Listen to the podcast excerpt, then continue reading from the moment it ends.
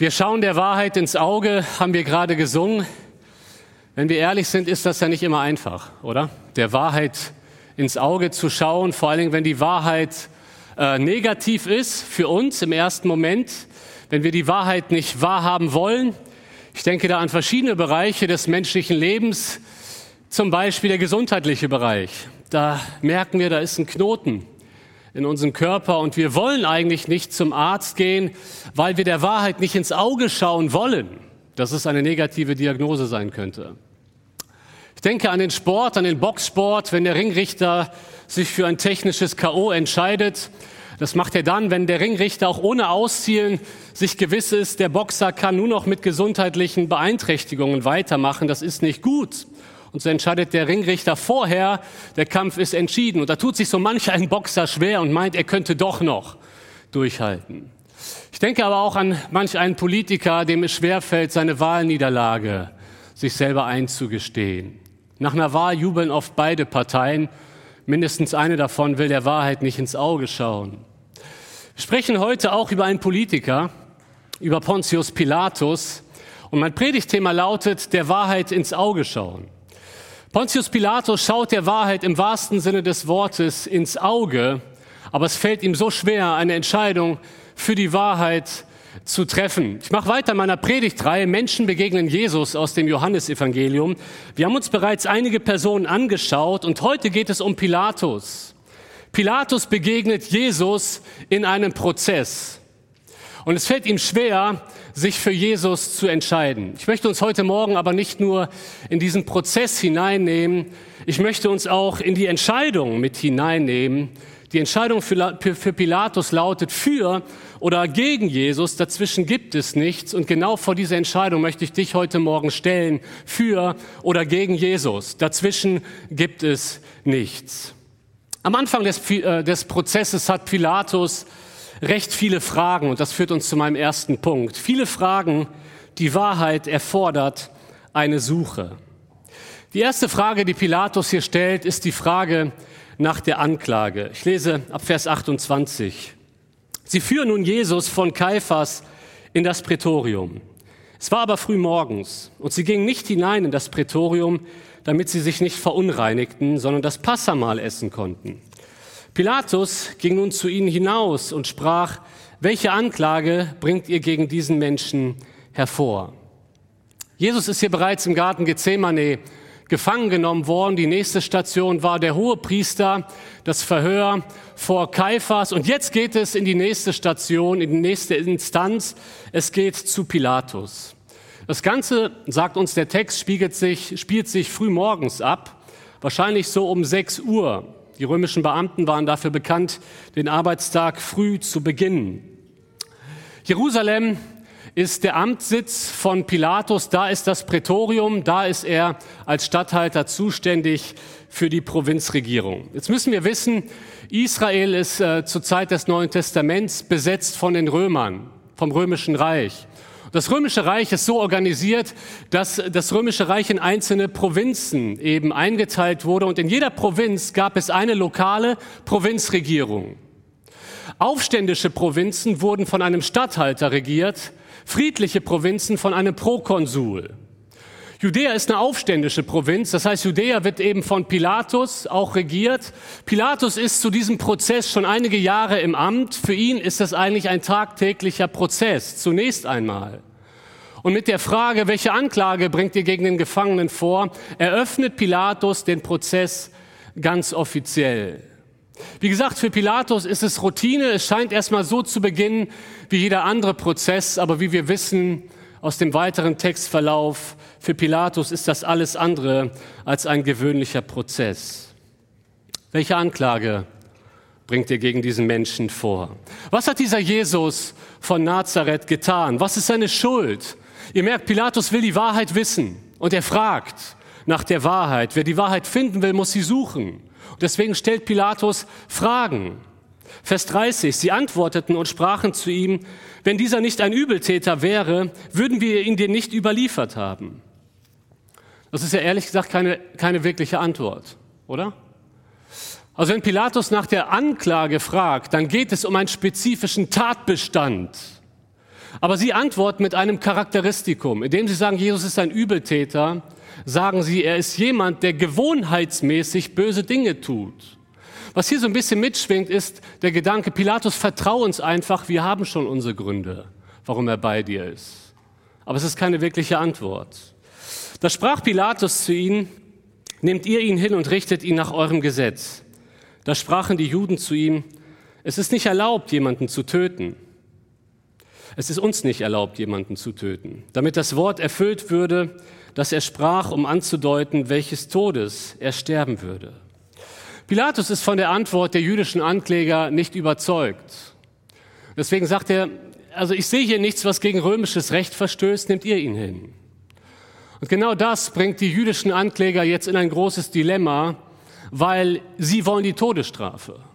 Und die Todesstrafe auszuhängen oder zu verhängen, steht nicht in ihrer Macht. Nur wenn Pilatus Jesus verurteilt, kann es zu einer Todesstrafe kommen. Das würde bei den Römern Kreuzigung bedeuten. Und genau das hat Jesus auch bereits in Johannes 12 vorhergesagt. Ich werde gekreuzigt werden. Nachdem Pilatus die Frage nach der Anklage gestellt hat, stellt er jetzt als nächstes die Frage nach der Identität. Vers 33. Pilatus ging nun wieder hin in das Prätorium und rief Jesus und sprach zu ihm, bist du der König der Juden? Jesus antwortete, sagst du dies von dir selbst aus oder haben, haben die andere von mir gesagt? Und stellt sich jetzt die Frage, wie kommt Pilatus so von jetzt auf gleich auf den Gedanken, diese Frage zu stellen? Warum fragt er, bist du der König der Juden? Genau das ist das, was Jesus ihn dann nämlich fragt. Er sagt, Pilatus, ist das deine persönliche Überzeugung? Fragst du aus einem echten Interesse heraus, willst du wissen, ob ich der König bin? Oder sagst du es nur, weil andere das von mir sagen?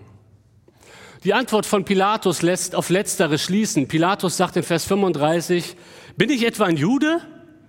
Deine Nation und die Hohepriester haben dich mir überliefert. Was hast du getan? Hier geht es um die Anklage, die Pilatus eigentlich zitiert. Das war die Anklage gegen Jesus. Die jüdischen Ankläger haben gesagt, er soll verurteilt werden, weil er von sich behauptet, König der Juden zu sein. Und Pilatus will wissen, bist du es? Bist du es? Jesus antwortete, mein Reich ist nicht von dieser Welt. Wenn mein Reich von dieser Welt wäre, so hätten meine Diener gekämpft, damit ich den Juden nicht überliefert würde. Jetzt aber ist mein Reich nicht von hier. Da sprach Pilatus zu ihm, also bist du doch ein König. Jesus antwortete, du sagst es, dass ich ein König bin. Es ist interessant, wie Jesus hier auf die erste Frage von Pilatus antwortet. Hätte Jesus einfach nur gesagt, ja, ich bin ein König, dann hätte Pilatus das falsch verstehen können. Wir müssen wissen, Pilatus ist ein machtbesessener Politiker und er denkt nur in den Kategorien von Macht und Politik. Wenn Jesus einfach gesagt hätte, ja, ich bin ein König, könnte Pilatus in Jesus einen Konkurrenten auf politischer Ebene, äh, also ihn als Konkurrenten auf politischer Ebene verstehen. Und Jesus möchte diesen Politiker gewinnen und stellt von vornherein, deut, äh, von vornherein klar, hier geht es jetzt nicht um Politik. Mein Reich ist nicht von dieser Welt. Es ist kein rein politisches Reich. Mit anderen Worten, ich bin politisch keine Konkurrenz für dich. Es ist schon so, dass Jesu Reich Auswirkungen auf diese Welt hat, aber es hat seinen Ursprung nicht in dieser Welt. Jesus sagt, es ist nicht ein Reich, das mit militärischen Mitteln durchgesetzt wird. Mein Reich hat einen ganz anderen Ursprung. Daraufhin will Pilatus nochmal wissen, also bist du jetzt ein König? Und Jesus sagt, du sagst es, ich bin es. Wisst ihr, was wir daraus lernen? Wer Jesus fragt, wer er ist, bekommt von Jesus eine Antwort, wer er ist. Und wenn du hier heute sitzt mit einigen Fragen über Jesus, vielleicht bist du dir noch nicht ganz sicher, wer Jesus ist, möchte ich dich ermutigen, stell Fragen. Wer die Wahrheit finden will, muss sie suchen. Pilatus stellt die richtigen Fragen. Was hat er getan und wer ist er? Die Frage nach der Identität. Wer ist dieser Jesus? Wer ernsthaft nach Jesus fragt, bekommt von ihm eine Antwort. Die letzte Frage, die Pilatus vorerst stellt, ist die Frage nach Wahrheit. Nachdem Jesus gesagt hat, dass er ein König ist, sagt Jesus jetzt, worin seine Agenda besteht als König. Vers 37. Ich bin dazu geboren und dazu in die Welt gekommen, dass ich für die Wahrheit Zeugnis gebe. Jesus, äh, Jesus beansprucht hier präexistent zu sein, der ewige Sohn Gottes. Er hat nicht irgendwann angefangen zu existieren. Er war schon immer da. Bevor Abraham war, bin ich, sagt Jesus. Und irgendwann bin ich in diese Welt gekommen, um de, den Menschen die Wahrheit zu bezeugen. Das ist meine Mission. Ich will die Wahrheit bezeugen, wer Gott ist. Wer mich sieht, sieht den Vater, sagt Jesus. Ich will den Menschen aber auch sagen, wer sie sind. Und vor allen Dingen will ich den Menschen sagen, wie sie in eine Beziehung zu Gott wieder treten können. In Johannes 1, Vers 14, da heißt es, und das Wort wurde Fleisch und wohnte unter uns und wir haben seine Herrlichkeit angeschaut. Eine Herrlichkeit als des Eingeborenen vom Vater voller Gnade und Wahrheit. Voller Gnade und Wahrheit. Die Wahrheit über Gott ist Jesu Mission. Deswegen ist er gekommen, damit Menschen an ihm sehen können, wie Gott ist. Aber will den Menschen auch sagen, wie sie befreit werden können von der Sünde. In Johannes 8, Vers 32 sagt Jesus, und ihr werdet die Wahrheit erkennen und die Wahrheit wird euch frei machen. Das war Jesu Mission hier auf der Erde. Er hat die Wahrheit verkündigt, die Wahrheit darüber, wie Gott ist, die Wahrheit darüber, wie der Mensch ist und wie der Mensch mit Gott wieder in eine Beziehung treten kann, wie er Befreiung erleben kann. Und schaut mal, was Jesus jetzt sagt, ist eine Einladung an Pilatus. Er sagt, jeder, der aus der Wahrheit ist, hört meine Stimme. Mitten in diesem Prozess will Jesus den Pilatus für die Wahrheit gewinnen. Und sagt, Pilatus, du kannst auch aus der Wahrheit sein, wenn du mir glaubst. Daraufhin stellt Pilatus die berühmte Frage, was ist Wahrheit? Was ist Wahrheit? Das hört sich ziemlich philosophisch an, oder? weil wir den Text mit einer postmodernen Brille lesen. Ich bin mir sicher, Pilatus hat es nicht philosophisch gemeint. Denn Pilatus ist kein Philosoph, Pilatus ist Realpolitiker. Mitten im Prozess, da hat man keine Zeit zum Philosophieren am grünen Tisch. Pilatus stellt die Frage, was ist Wahrheit? Nicht philosophisch. Aber leider stellt er die Frage auch nicht aus einem aufrichtigen Interesse, weil er danach Jesus den Rücken zudreht und wieder ins Verhör geht. Das heißt, es ist nicht philosophisch gemeint, es ist aber auch kein echtes Anliegen gewesen. Wahrscheinlich eine Art Ausrede und Pilatus geht. Eigentlich stellt er die richtige Frage, oder? Was ist Wahrheit? Das ist die Frage, die du vielleicht auch seit einigen Wochen und Monaten mit dir rumträgst. Ich meine, das ist entscheidend. Was ist Wahrheit? Diese Frage muss sich jeder Mensch stellen im Laufe seines Lebens. Was ist Wahrheit? Worauf kann ich mein Leben bauen? Pilatus stellt die richtige Frage. Er stellt sie sogar der richtigen Person. Jesus sagt, ich bin der Weg, ich bin die Wahrheit, ich bin das Leben. Schaut mal, Pilatus schaut der Wahrheit ins Auge und stellt der Wahrheit die Frage, was ist Wahrheit? Die richtige Frage, die richtige Person, wahrscheinlich nicht die richtige Herzenshaltung. Wer die Wahrheit finden will, muss bereit sein, die Wahrheit auch wahrhaben zu wollen. Ich muss an Lee Strobel denken. Lee Strobel war lange Zeit Atheist, ein erfolgreicher Journalist in Amerika. 1980 passiert etwas in Chicago, da wohnt er mit seiner Frau, dass sein Leben anfängt auf den Kopf zu stellen. Seine Frau bekehrt sich und schließt sich einer freikirchlichen Gemeinde ein. Und er, er ist so ärgerlich darüber, und er führt das auf ihre Schwangerschaftshormone zurück, denn sie ist gerade schwanger. Er will mit dem Glauben eigentlich nichts zu tun haben, aber als Journalist ist er darauf aus, Fakten zu sammeln. Und Lee Strobel sagt, ich gebe der Wahrheit eine Chance und mache mich auf die Suche. Die Suche ist in diesem Buch niedergeschrieben worden, der Fall Jesus, ein Journalist auf der Suche nach Wahrheit. Kann ich übrigens wärmstens empfehlen, dieses Buch. Lee Strobel stürzt sich wie besessen in die Recherchen. Er fragt Historiker, er fragt Archäologen, er fragt Ärzte nach der Zuverlässigkeit der Bibel. Und je weiter er vordringt in seinem aufrichtigen Suchen nach Wahrheit, desto öfter muss er verdutzt feststellen, dass die Auferstehung Jesu historisch erstaunlich gut belegt ist.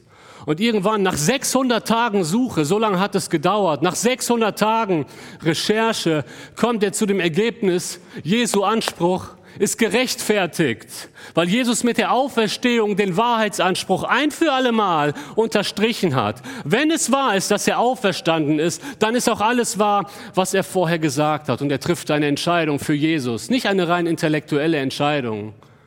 Er entschließt sich, persönlich sein Leben Jesus anzuvertrauen. Ich muss an den einen Studenten denken, der mich vor einigen Jahren angerufen hat. André, können wir telefonieren? Ich kannte ihn nicht. Und wir telefonieren und ich stelle fest, er ist Soziologiestudent, ziemlich links unterwegs. Er kommt direkt mit der richtigen Frage ins Telefonat rein. André, ist das mit Jesus wahr? Ich muss das wirklich wissen. Ist das die Wahrheit? Weil wenn das die Wahrheit ist, entscheidet sich vieles in meinem Leben anders. Dann werde ich mein Studium auf, aufgeben, ich werde abbrechen und einen anderen Weg einschlagen. Ist es Wahrheit? Es war ein hartes Telefonat, das war ein harter Brocken. Ich wünschte, ich könnte euch jetzt so sagen, ja, ich habe ihn überzeugt. Habe ich nicht, habe ich nicht. Aber ich weiß, ich habe ihm einen Vers mitgegeben aus Jeremia 29, die Verse 13 bis 14. Das ist eine, eine Verheißung Gottes für diejenigen, die nach der Wahrheit suchen. Ihr werdet mich suchen und finden, denn wenn ihr mich von ganzem Herzen suchen werdet, so will ich mich von euch finden lassen, spricht der Herr. Das habe ich ihm mitgegeben. Und danach ist der Kontakt erstmal verlaufen, über Jahre. Irgendwann fängt er an, in unsere Gottesdienste zu gehen. Und ich glaube, es war der 23. November 2020, ruft er mich plötzlich abends wieder an. André, ich will mich bekehren, kannst du kommen? Ich habe alles stehen und liegen lassen. Ich war gerade in einer Sitzung, bin abends spät zu ihm gefahren. Das war eine, das war eine schwere Geburt. Wir sind Bibelstellen durchgegangen. Und dann hat sich Fabian Krause gebeugt und Jesus angenommen. Weißt du, wenn du die Wahrheit wirklich suchst, wirst du sie finden. Und ich lade dich ein, dich heute auf die Suche zu machen. Wenn du eher dich bisher als Skeptiker ansehen würdest, mach dich auf die Suche nach Wahrheit. Wenn das wahr ist, was Jesus gesagt hat, dann solltest du dich damit beschäftigen. Vielleicht bist du im Livestream vor dem Bildschirm dabei und bist heute mal ausnahmsweise Karfreitag in einem freikirchlichen Gottesdienst gelandet, hast dich bisher noch gar nicht so viel mit dem Glauben auseinandergesetzt. Ich möchte dich einladen, heute eine Entscheidung zu treffen, dich auf die Suche zu machen. Suchen ist immer etwas Aktives. Suchen ist nichts Passives. Ich lade dich ein, mal zum Glaubensgrundkurs zu kommen. Da kann deine Suche beginnen. Am 22. April starten wir um 20 Uhr. Oder fang einfach mal damit an, die Bibel zu lesen. Ich empfehle da besonders das Johannesevangelium, denn das Johannesevangelium ist dafür geschrieben worden, um Menschen von der Wahrheit zu überzeugen, dass Jesus der Sohn Gottes ist. Ich lade dich ein, einfach mal das Gebet zu sprechen. Jesus, wenn das wahr ist, wenn du die Wahrheit bist, dann zeig du dich mir. Und wenn du die Wahrheit wirklich wahrhaben willst, dann wird sich Gott dir offenbaren. Wer die Wahrheit finden will, muss sie suchen. Aber Jesus sagt auch, wer sucht, der findet. Pilatus ist mit der Wahrheit konfrontiert. Er muss eine Entscheidung treffen für oder gegen Jesus. Das ist die Entscheidung, die vor ihm liegt. Und er tut sich sehr schwer damit. Und das führt uns zum nächsten Punkt. Viele Ausflüchte. Die Wahrheit erfordert eine Entscheidung. Zunächst einmal will sich Pilatus hinter einem Brauch verstecken, hinter dem Passabrauch. Da heißt es ab Vers 38, als er dies gesagt hatte, ging er wieder zu den Juden hinaus und spricht zu ihnen, ich finde keinerlei Schuld an ihm. Es ist aber Brauch bei euch, dass ich euch an dem Passe ein Los gebe. Wollt ihr nun, dass ich euch den König der Juden losgebe? Da schrien wieder alle und sagten, nicht diesen, sondern den Barabbas. Barabbas war aber ein Räuber. Nachdem Pilatus seine Fragen gestellt hat, kommt er zu dem Urteil, ich finde keinerlei Schuld an ihm. Ihr Lieben, hier hätte der Prozess zu Ende sein müssen. Hier hätte er eigentlich zu Ende sein müssen. Konsequent wäre, jetzt die Entscheidung für Jesus zu treffen. Aber dann kommt Pilatus ein Joker in den Sinn, der Passerbrauch. Auf diese Weise hat Pilatus jetzt die Möglichkeit, dass Jesus freigelassen wird, ohne dass er sich für Jesus entscheiden muss.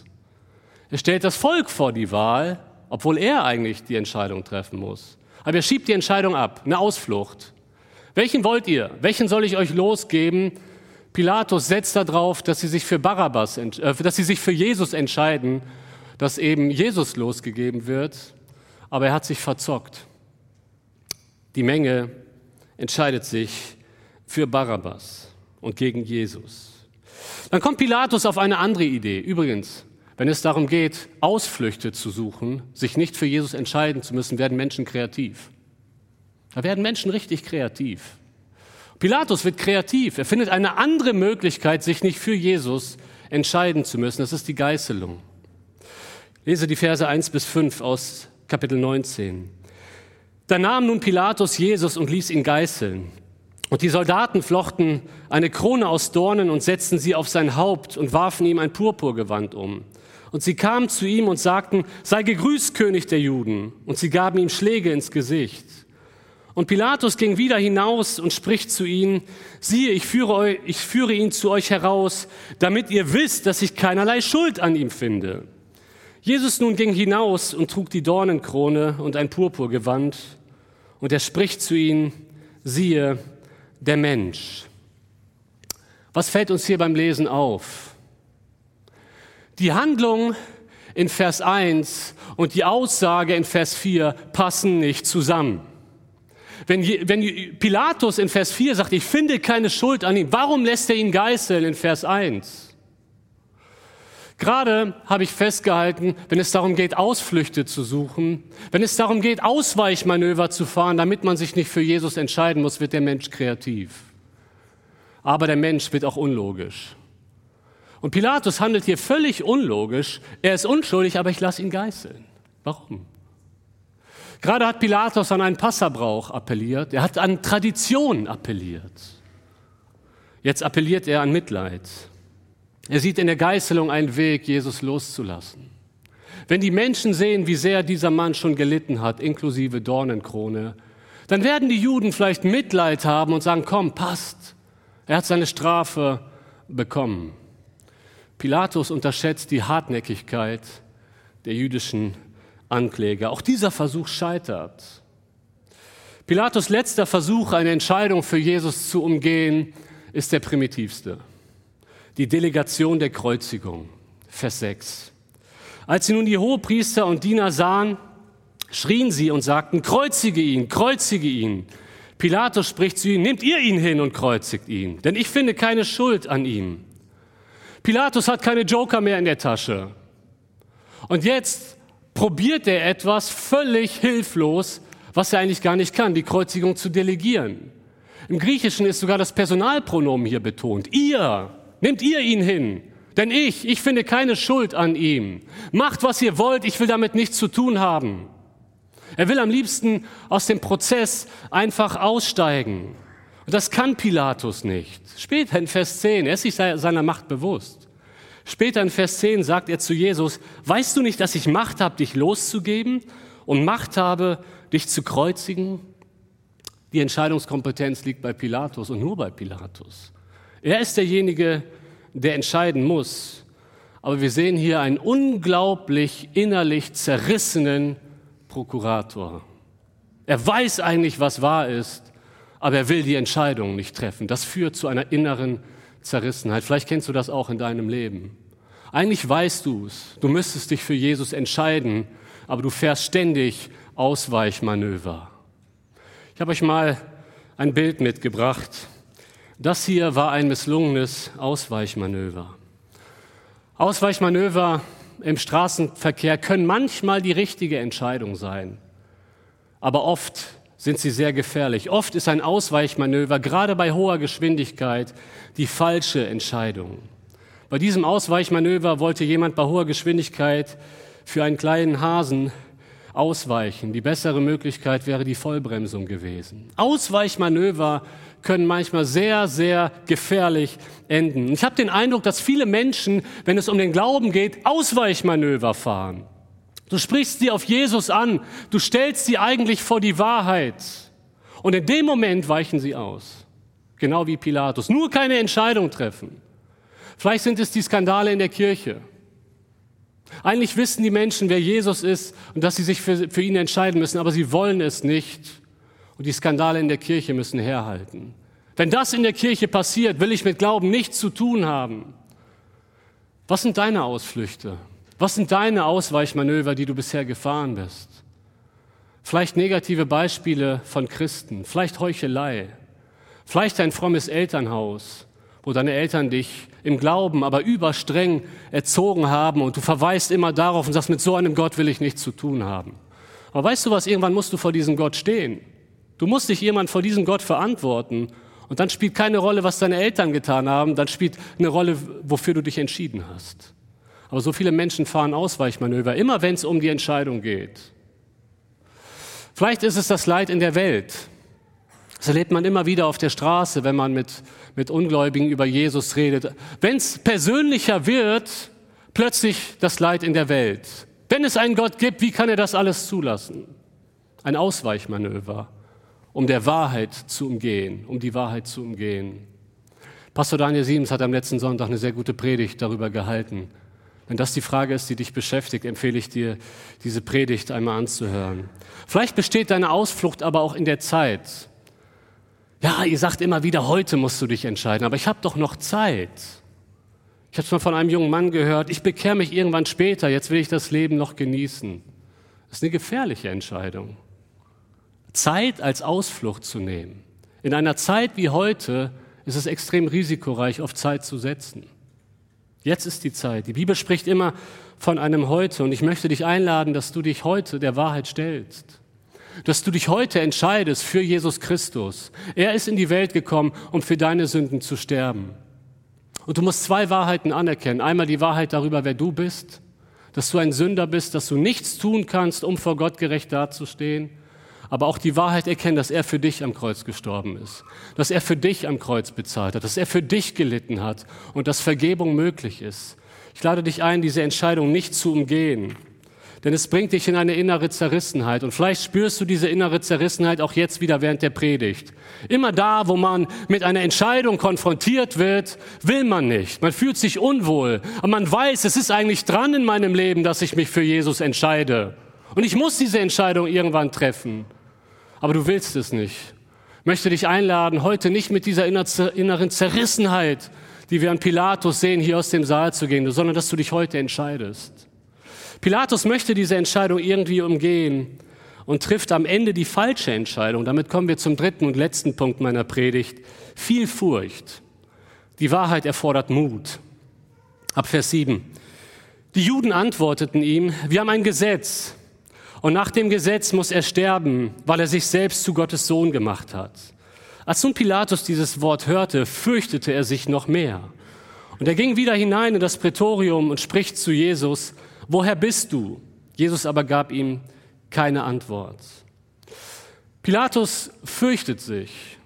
Pilatus hat gerade mitbekommen, dass dieser Gefangene den Anspruch erhebt, Gott göttlichen Ursprungs zu sein. Und es lässt Pilatus wie ein Schauer über den Rücken laufen. Wer ist dieser Gefangene? Pilatus, ein abgebrühter Römer. Wir sehen es in Lukas 13, der, der scheut sich nicht davor, Aufstände niederzuschlagen. Aber jetzt steht Pilatus nicht über diesen Dingen. Er steht nicht über Jesus. Dieser Gefangene ist ein, ein anderer Gefangener. Er hebt den Anspruch, göttlichen Ursprungs zu sein. Und wenn es hier ja im Text heißt, Pilatus fürchtete sich noch mehr, dann heißt das, er hatte auch schon vorher Angst. Er hat Angst. Vielleicht auch der Traum seiner Frau, der in den anderen Evangelien berichtet wird, schwingt hier noch mit rein. Pilatus weiß nicht, wie er sich entscheiden soll. Und er geht zu Jesus und fragt regelrecht ehrfürchtig, woher bist du? Und gerade jetzt antwortet Jesus nicht. Warum macht Jesus das? Bisher hat er immer geantwortet. Ich weiß es nicht, warum er es nicht macht. Vielleicht um Pilatus deutlich zu machen, du hast mich nicht in der Hand. Vielleicht. Vielleicht aber auch, weil Jesus ihm die Antwort schon gegeben hat, woher er ist. Jedenfalls bringt das Pilatus auf die Palme, Vers 10. Da spricht Pilatus zu ihm, redest du nicht mit mir? Weißt du nicht, dass ich Macht habe, dich loszugeben und Macht habe, dich zu kreuzigen? Jesus antwortete, du hättest keinerlei Macht über mich, wenn sie dir nicht von oben gegeben wäre. Darum hat der, welcher mich dir überliefert hat, größere Sünde. Daraufhin suchte Pilatus, ihn loszugeben. Pilatus, der sich so sehr seiner eigenen Macht eigentlich bewusst ist, Pilatus ist es nicht gewohnt, dass Menschen ihm nicht antworten, wenn er Fragen stellt. Und das bringt ihn, wie gesagt, auf die Palme. Er pocht auf seine Macht. Und Jesus rückt das Machtverhältnis wieder zurecht und sagt, weißt du was, Pilatus, du hättest überhaupt keine Macht über mich, wenn sie dir nicht von Gott verliehen worden wäre. Gott setzt Regierungen ein, aber an sich hast du keine Macht über mich. Und dann fügt Jesus noch hinzu, dass Pilatus aber nicht die größte Schuld trifft in diesem Prozess, sondern gemeint sind hier die jüdischen Ankläger, die gegen besseres Wissen ihren Messias ans Kreuz schlagen. Dennoch sagt Jesus hier auch, dass Pilatus auch eine Schuld trifft. Pilatus trifft eine Schuld. Auch wenn das Ganze in Gottes Plan einkalkuliert war, dennoch entscheidet Pilatus sich hier falsch, indem er sich gegen Jesus entscheidet. Eigentlich will er ihn ja zunächst einmal freisprechen. Wir lesen die Verse 12 bis 16. Daraufhin suchte Pilatus, ihn loszugeben. Die Juden aber schrien und sagten, wenn du diesen losgibst, bist du des Kaisers Freund nicht. Jeder, der sich selbst zum König macht, widersetzt sich dem Kaiser. Als nun Pilatus diese Worte hörte, führte er Jesus hinaus und setzte sich auf den Richterstuhl an einem Ort genannt Steinpflaster, auf Hebräisch Gabata. Es war aber Rüsttag des Passa. Es war um die sechste Stunde und er spricht zu den Juden, siehe euer König. Sie aber schrien, weg, weg, kreuzige ihn. Pilatus spricht zu ihnen, euren König soll ich kreuzigen? Die Hohepriester antworteten, wir haben keinen König außer dem Kaiser. Dann nun lieferte er ihn an sie aus, dass er gekreuzigt würde. Sie aber nahmen Jesus hin und führten ihn fort. Schaut mal in Vers 12, am Anfang dieses Abschnitts will Pilatus ihn eigentlich losgeben. Was macht er am Ende des Abschnitts in Vers 16? Er liefert ihn aus. Da muss sich uns doch die Frage stellen, was ist in der Zwischenzeit passiert? Die zweifache Erwähnung des Kaisers war ausschlaggebend für Pilatus. Die erste Androhung lautet, wenn du diesen losgibst, bist du des Kaisers Freund nicht. Eine Drohung. Wir verpetzen dich beim Kaiser. Pass auf. Und Pilatus setzt sich daraufhin auf den Richterstuhl als Zeichen, dass er nun ein Urteil sprechen wird nach sechs Stunden Prozess. Es ist mittlerweile Mittag. Und dann startet er nochmal so, so einen letzten Versuch mit dem Hinweis auf den König. Aber die Menge ist fest entschieden, diesen Christus, diesen Jesus wollen wir kreuzigen. Er ist nicht unser Christus. Pilatus fragt noch einmal ziemlich hilflos, euren König soll ich kreuzigen? Und dann verweisen die Ankläger noch einmal auf den Kaiser. Und dann trifft Pilatus seine Entscheidung. Das Ganze führt zur Auslieferung des Unschuldigen, Jesus von Nazareth, geboren in Bethlehem, von einer Frau unter das Gesetz getan, wahrer Mensch und wahrer Gott, gekommen in diese Welt, um für Sünder sein Leben zu geben. Diesen Jesus liefert er aus, einfach nur aus Menschenfurcht. Er hat Angst vor dem Kaiser. Am Anfang hatte er irgendwie Angst vor Jesus, weil er göttlichen Anspruch erhebt. Aber die Angst vor dem Kaiser ist größer. Es ist Menschenfurcht. Was werden die anderen Menschen von mir denken, wenn ich mich für Jesus entscheide? Kennst du diese Frage in deinem Leben? Eigentlich müsste ich mich für Jesus entscheiden, aber was denken die anderen, wenn ich gehe? Pilatus sagt sich, der Preis ist zu hoch. Wenn ich Jesus freigebe, wenn ich mich für Jesus entscheide, kostet es mir meinen Posten, kostet es mir meine Ehre, die ich als Statthalter habe, mein Ansehen. Und das ist Pilatus mehr wert als Jesus, als die Wahrheit. Pilatus setzt sich auf den Richterstuhl und trifft ein Urteil über Jesus, aber irgendwann wird sich dieses Bild ändern. Da sitzt Jesus auf dem Richterstuhl und trifft ein Urteil über Pilatus. Wir wissen nicht genau, wie Pilatus Leben geendet ist, aber der Überlieferung nach hat er sich irgendwann umgebracht. Ein tragisches Ende. Er hat der Wahrheit ins Auge geschaut und ihm fehlte schlichtweg der Mut, sich für die Wahrheit zu entscheiden. Ich möchte dich heute einladen, eine mutige Entscheidung für Jesus zu treffen. Jesus ist die Wahrheit.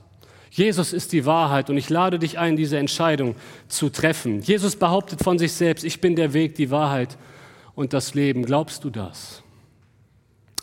Nach dem letzten Kennenlernabend kam ein junger Moslem auf mich zu. Es war hier vorne vor der Treppe. Er sagt, André, können wir uns mal unterhalten? Ich sage, ja, gerne. Können wir einen Termin machen? Wir haben einen Termin vereinbart. Und er kommt in mein Büro und ich wusste nicht ganz genau in jedem Detail, worum es gehen wird in diesem Gespräch.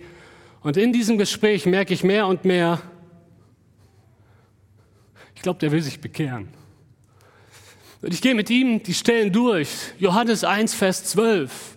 So viele ihn aber aufnehmen, denen gab er Macht, Gottes Kinder zu werden. Glaubst du das? Und er sagt, ja, ich glaube das. Ich bin Moslem, aber ich habe mich in letzter Zeit viel mit dem Christsein beschäftigt.